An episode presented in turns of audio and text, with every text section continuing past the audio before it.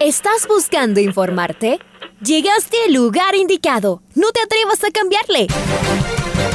La red presenta. Ponte al día. Información deportiva al instante sobre la actualidad de los equipos ecuatorianos muchos goles y el drama que tanto disfrutamos. Los albos se pusieron en ventaja con doblete de Adolfo Muñoz. La Libertadores Femenina cuenta con sus 16 equipos. Con la conducción de los periodistas de la red, Raúl el Profe Chávez y Andrés del Pichón Villamarín. Mucha información que contarles aquí en 102.1 FM. El microciclo de la selección que arranca el día de hoy. Ponte al día. La red. Bienvenidos.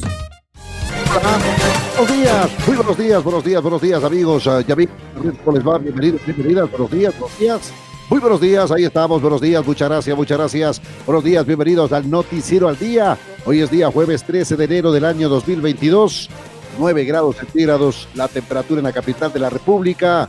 Lluvia ligera en la ciudad de Quito. Aquí comenzamos junto a Raúl Chávez el noticiero al día. Bienvenido, mi estimado Raúl. Buenos días. ¿Qué tal? ¿Qué tal, Pablo? Amigos y amigas, fuerte abrazo para todos ustedes. Bienvenidas, bienvenidos al Noticiero al Día en su primera edición en este jueves 13 de enero. Arrancamos de inmediato con los sectores.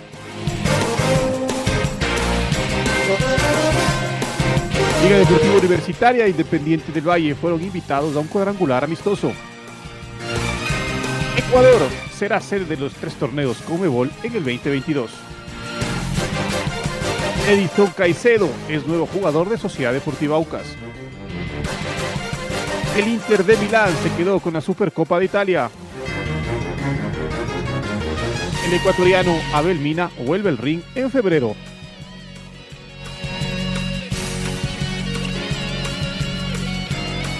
Seis de la mañana con cinco minutos, seis de la mañana con cinco minutos. Enseguida presentamos el editorial de Alfonso Lazo Ayala. En Europa parecería que siempre se juega algo importante, o casi siempre.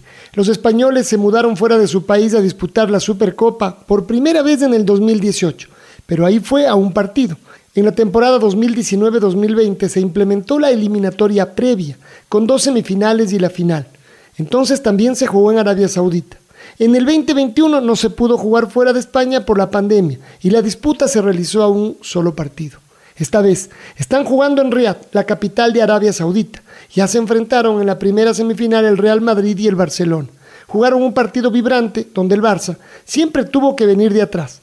Logró empatar a uno y luego a dos en el minuto 83 y forzó a la prórroga, donde un gol del uruguayo Federico Valverde le dio el pase a la final al Real Madrid. La segunda semifinal la disputarán el Atlético de Madrid y el Athletic Club esta tarde. La final se jugará el domingo. Por supuesto que ha generado resistencia el hecho de jugar la Supercopa Española entre el ganador de Liga y el ganador de Copa, y en estas últimas ediciones, con los segundos incluidos, fuera del país. Pero para la mayoría es igual, lo ve por TV o cualquier otro dispositivo. En cambio, a los clubes españoles les reporta ingresos adicionales, y aquí la disyuntiva más grande multiplicar el negocio o premiar a los aficionados que acudían a su estadio para ver dicha final. Por ahora se apostó a lo primero, a los clubes les funciona. A la mayoría de aficionados seguramente les da lo mismo, pues solo una minoría podía estar presente en las gradas. La discusión sigue con las tradiciones en el medio. Y hoy se presentó el flamante equipo de ciclismo de Richard Carapaz, que llevará el nombre del Banco Guayaquil y contará con el aporte del Ministerio del Deporte. Será un equipo continental y su sede será la provincia del Carchi. El medallista olímpico es el mentalizador del proyecto y su director técnico será el ex ciclista colombiano Víctor Hugo Peña, que actualmente es comentarista de ciclismo en ESPN. Contará con 11 corredores, 8 tricolores y 3 colombianos, además de un equipo sub-23. Sebastián Palacios, ministro del Deporte, informó que también contará con un equipo femenino de 6 corredoras. El ciclismo se ha transformado en nuestro país. Hay que subirse a la ola con urgencia que viene en escapada.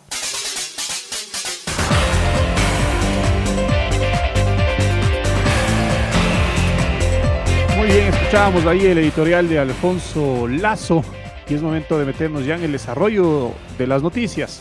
Y vamos a escuchar en primera instancia a Pablo Marini, el director técnico de Liga Deportiva Universitaria, que conversó ayer con el programa Jornadas Deportivas de lo que será este 2022, los refuerzos y todo lo que ha planificado con el conjunto Albo para esta temporada. Escuchemos al técnico Pablo Marín. Nosotros estamos analizando un jugador que, o un puesto mejor dicho, que puede ser muy importante y que realmente creo que estamos en esa búsqueda de un puesto de media punta, de enganche, pero que tenga características muy detalladas, sobre todo mano a mano, para que pueda resolver en, poco espacio, que equipos que se meten atrás, y que son puestos muy difíciles, no son fáciles de encontrar, y los que por ahí se encuentran obviamente son muy caros, y bueno, pero sin desesperación. Después estamos muy conformes, muy tranquilos, eh, muy satisfechos con, con todas las incorporaciones, con el esfuerzo que hizo Esteban, con eh, Doc Isaac, realmente para acercarnos lo que nosotros pedíamos, después no solamente los extranjeros estoy hablando, sino lo que, los que ya mencionamos, pero se le suma el caso de Michael Hoyos, se le suma el caso de, de Joe Ortiz, de, de Andrés López, que realmente son jugadores del medio local que son muy pero muy destacados e importantes y que entran dentro de la dinámica de nuestro juego. La idea es mejorar obviamente lo que se hizo el año pasado porque evidentemente no alcanzó. Nosotros tuvimos por momentos partidos de juego muy fluidos, eh, siempre mantuvimos esa característica de, que vamos a reforzarla obviamente de, de un juego de posesión, de un juego de, transiciones, de un juego de movimientos que tratemos de ocupar todos los espacios que necesitemos para atacar y buscar mantener esa cantidad de acciones eh, que tuvimos ofensivas para convertir y convertimos mucho, pero también tenemos que reforzar toda la parte defensiva porque nos convirtieron muchos goles 6 de la mañana con 10 minutos, 6 de la mañana con 10 minutos. Estamos en el Noticiero al Día a través de la red, la radio que siempre está. Hoy es jueves 13 de enero del año 2022. Momento para escucharle al técnico del campeón del fútbol ecuatoriano, el mejor equipo de la temporada 2021, el profesor Renato Paiva, el estratega del Independiente del Valle. Escuchemos chequeos médicos uh, lunes y ayer y hoy el primer entrenamiento, hoy por la primera vez en la cancha.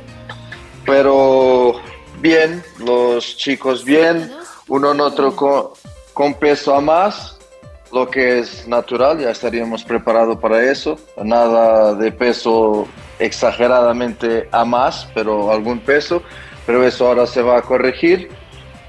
Pero y de resto todo bien y todos con muy bien en el entrenamiento, en el entrenamiento de hoy, con mucha voluntad, con mucha hambre, ah, con mucha ilusión y, y, bueno, y te voy a decir mejor que esperaba, mejor de lo que esperaba para el primer entrenamiento. Muy, muy bien.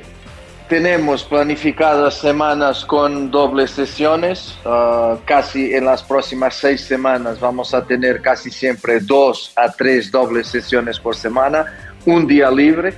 Solo tendremos de la cuarta para la quinta semana duplo día, doble día libre.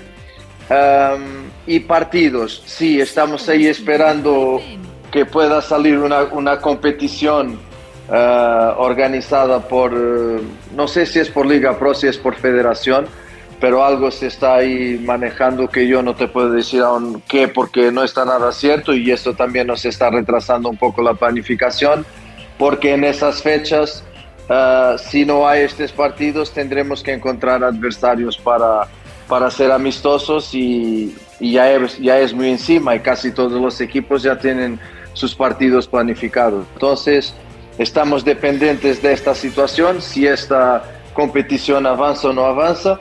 Um, pero sí, tendremos uh, cuatro partidos amistosos planificados para, para hacer, sean de esta Copa, sean con otros equipos, serán cuatro partidos en seis semanas.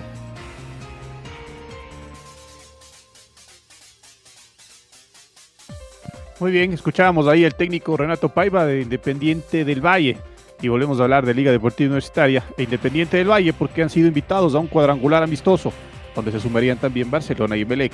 Se enfrentarían en un ida y vuelta entre los equipos de Quito, de igual manera los equipos de Guayaquil.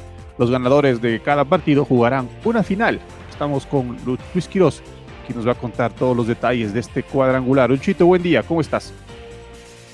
¿Qué tal compañeros? Un gusto saludarles. Liga Deportiva Universitaria e Independiente del Valle han sido invitados a un cuadrangular conjuntamente con Barcelona y MLE que sería entre el 20 o 23 de enero. La fecha está por definirse y también que esto se haga público.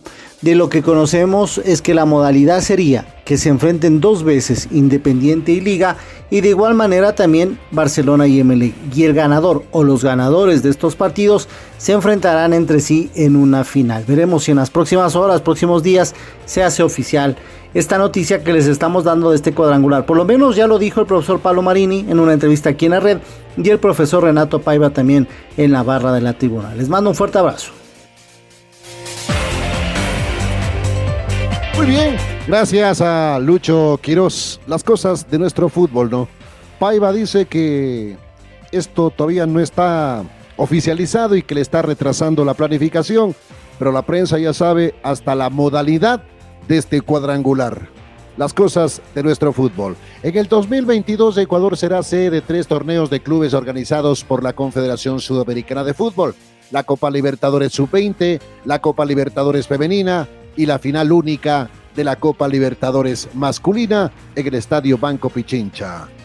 Pekín nos presenta su informe. Adelante con el detalle en la red. Hola, ¿qué tal? ¿Cómo les va? Muy buenos días amigos y amigas de la red. Aquí está la información para el noticiero al día. La Copa Libertadores Sub-20 se jugará del 5 al 20 de febrero. Los 12 equipos clasificados se van a dividir en tres grupos de cuatro integrantes cada uno a las semifinales van a clasificar los tres primeros de cada grupo más el mejor segundo. Los ganadores de cada partido disputarán el título. Todos los choques o todos los compromisos se jugarán en el Estadio Olímpico Atahualpa y también en el Estadio Banco Guayaquil del complejo deportivo de Chillo Gijón, propiedad del Independiente del Valle. Por Ecuador participarán Independiente del Valle, actual campeón, Liga de Quito y Orense. Precisamente los del Valle serán los primeros en saltar a la cancha. Lo harán el 5 de febrero cuando reciban en su estadio al Caracas de Venezuela. El 6 de febrero, Liga Deportiva Universitaria en el Olímpico Atahualpa se enfrentará al Internacional de Brasil. La primera fecha de los clubes ecuatorianos se completará el 7 de febrero en el mismo escenario deportivo. El Orense chocará contra la Universidad de Concepción de Chile. En cambio, la Copa Libertadores Femenina se va a disputar del 13 al 28 de octubre. Esta será la decimocuarta edición de este certamen que tiene como vigentes campeonas al Corinthians de Brasil. Los 16 clubes clasificados jugarán íntegramente el certamen en el puerto principal. Y la final única de la Copa Libertadores será en el estadio Banco Pichincha de Barcelona. Recibirá en cambio los finalistas de la edición 2022 el próximo 29 de octubre. Hasta aquí la información deportiva, amigos y amigas de la red. Gracias, Pablito, por tu información. Y es momento de hablar de Sociedad Deportiva Aucas porque contrató al volante Edison Caicedo, el jugador de 31 años, llega procedente de Orense para reforzar al ídolo del pueblo en la temporada 2022. Freddy Pasquel nos va a ampliar los detalles. Freddy, buen día, ¿cómo estás? Hola, ¿qué tal amigos, amigas oyentes eh, de la red? Un saludo cordial en, este, en esta mañana con información de Sociedad Deportiva Aucas que eh, contrató al volante Edison Caicedo, el oriundo de Esmeraldas de 31 años, llega a las filas eh, del equipo ídolo del pueblo, así lo dio a conocer el club a través de sus redes eh, sociales. El eh, jugador ha militado en algunos clubes del país en su trayectoria, entre ellos River Ecuador, también estuvo en Guayaquil City, pasó por el Delfín y en esta, hasta esta última temporada vistió la camiseta del cuadro de Lorense de la ciudad de Machala, así que llega para reforzar, para darle mayor equilibrio al equipo de Héctor Vidoglio. Reiteramos el volante de corte defensivo Edison Caicedo. Esta es la información entonces, compañeros, vuelvo con ustedes. Gracias, muchas gracias. Le decimos a Frey Pasquel, son las 6 con 18 minutos, 6 con 18 minutos. Estamos en el Noticiero al Día a través de la red, la radio, que siempre está con el retorno de nuestro querido Raúl Chávez. Enseguida vamos a escuchar a uno de los jugadores que es parte ya de la historia del el Real Madrid. Casemiro. El tema, el gran partido que vimos a nivel internacional frente al Barcelona de España. El Real Madrid logró clasificar a la final de la Supercopa Española. Le ganó tres goles a dos al Barça en una nueva edición de El Clásico de España. Escuchemos a Casemiro. Ese es el partido un clásico, ¿no? Eh, nosotros desde el principio hemos dicho que iba a ser difícil, aunque ellos no van bien en la tabla de la liga, pero ese es el, clásico. Jugadores de mucha calidad, jugadores de, de, de, gran calidad de los dos lados, y ese es un, un, partido muy bonito, ¿no? Es un partido muy bonito, sobre todo el clásico, ¿no? Un clásico más, más visto del mundo, el clásico que todo el mundo quiere jugar, entonces nosotros sabíamos que, que iba a ser un partido muy difícil. Hemos empezado muy bien, uh, yo creo que, que hemos hemos entendido bien, sobre todo el principio del juego hemos entendido bien. Claro que luego después met, nos meten un gol, quizá con un poquito de suerte, ¿no? Un poquito de suerte. Y, y vamos al, al, descanso, vamos al descanso 1-1 y luego, luego segundo, segundo tiempo eh, es normal que, que nuestro plan era eso, ¿no? Dar un poco el balón a ellos y jugar un poco la contra. Pero yo creo que hemos entendido bien. Eh, vuelvo a decir, eh, aunque ellos no están bien en la tabla, eh, ese es el Barcelona y hay que respetar y tener jugadores de mucha calidad. Y nosotros hemos hablado eso sobre todo antes del partido, que iba a ser un partido muy difícil y, y, y con mucho respeto al rival. Eh, la clave de, de, jugar en este equipo es que se puede jugar de, de, varias formas, ¿no? Nosotros sabemos que, claro, todo el mundo le gusta el balón, pero también hay que sufrir. Eh, hemos demostrado hoy que, que, sabemos defender y jugar la contra. Hemos tenido un poquito más de oportunidad, podría matar un, un, un poquito antes del partido, pero yo creo que el trabajo de todos ha sido fenomenal y, y bueno, eh, ya estamos pensando en la final.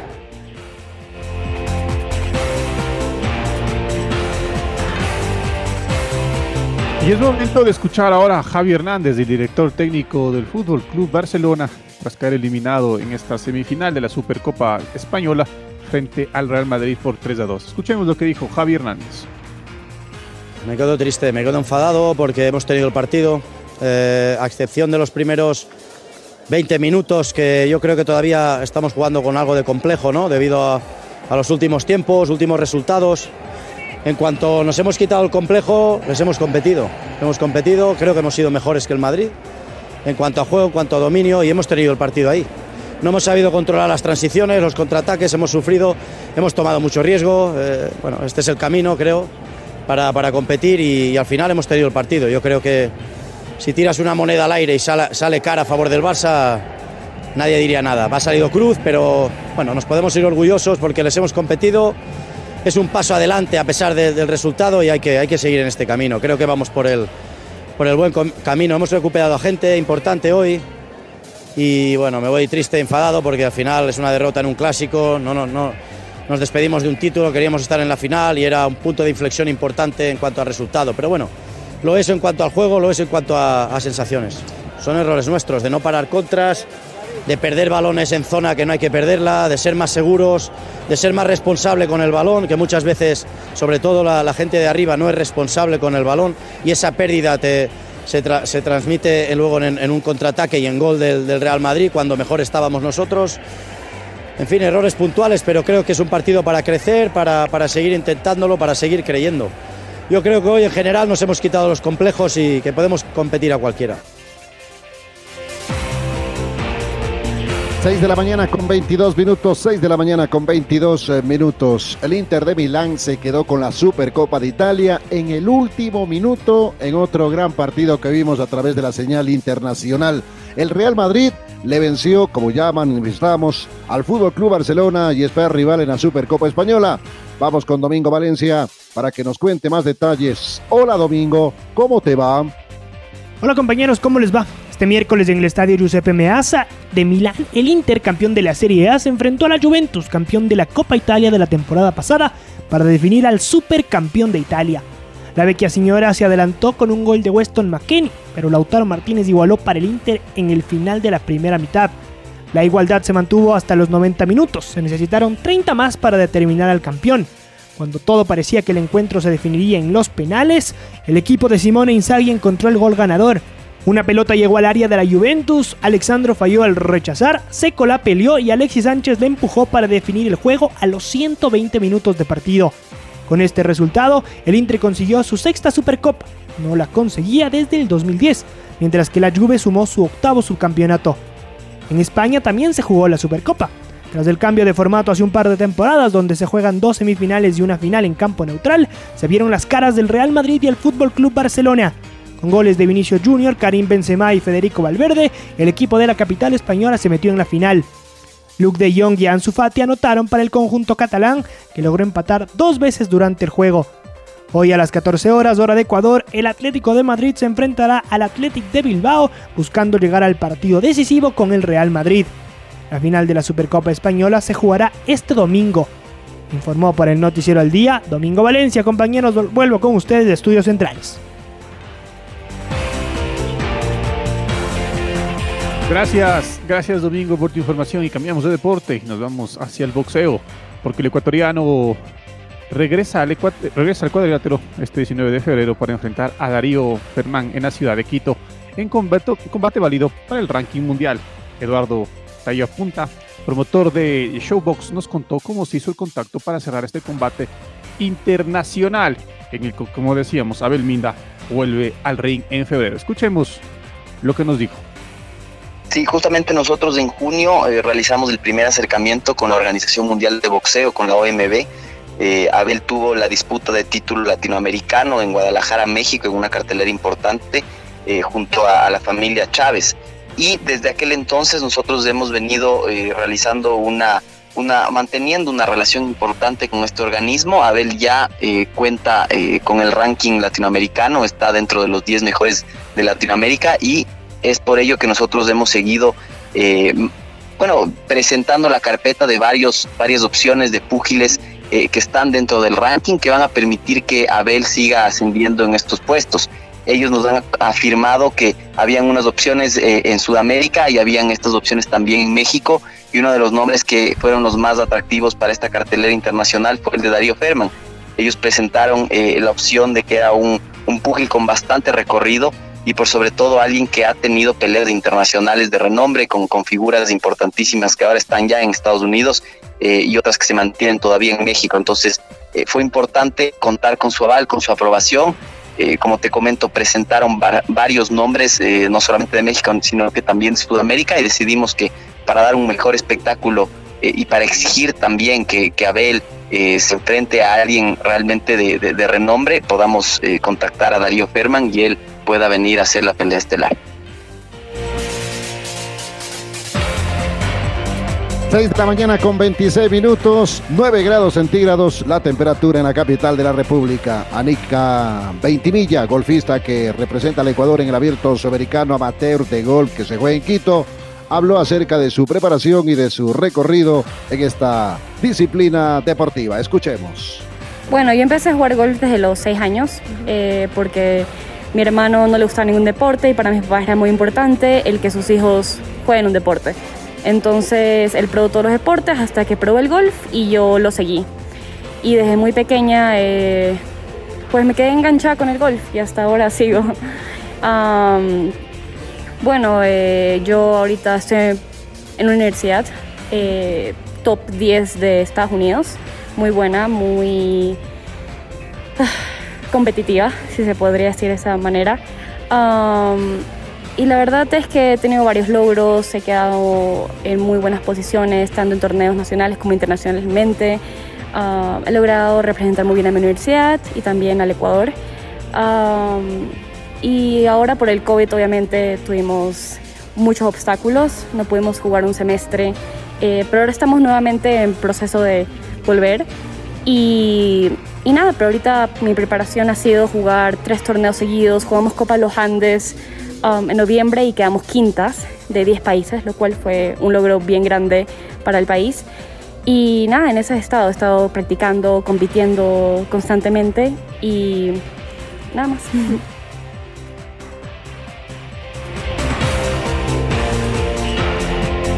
Es momento de escuchar el gol del recuerdo. El gol del recuerdo.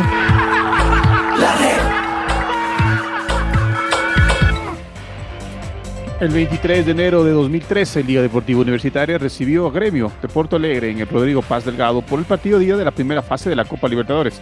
Los albos impusieron 1-0 con gol de Carlos Ferro, que lo recordamos a continuación con relatos de Alfonso Lazo Ayala y los comentarios de Luis Paredes.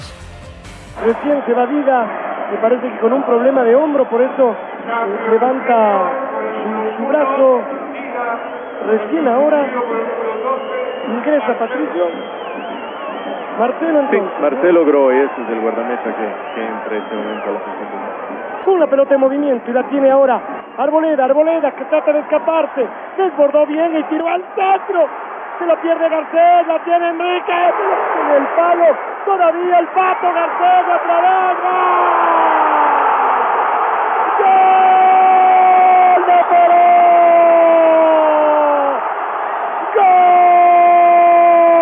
¡Gol! ¡De Liga! Dramático lo que pasó en el área. Remataban todos. Garcés dos veces. Primero Enrique Vera y el palo. Ahí estuvo otra vez.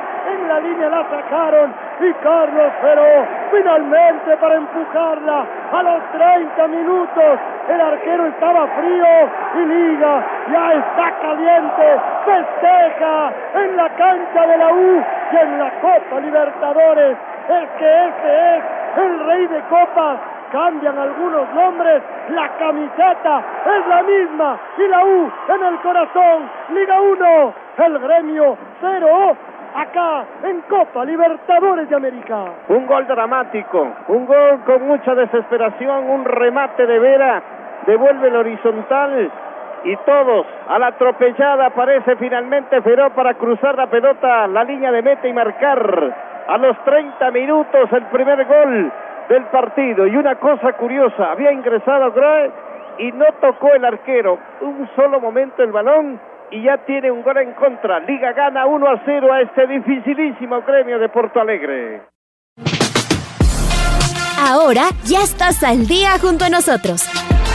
La red presentó Ponte al día. Informativo completo sobre la actualidad del fútbol que más nos gusta, en donde estés y a la hora que tú quieras.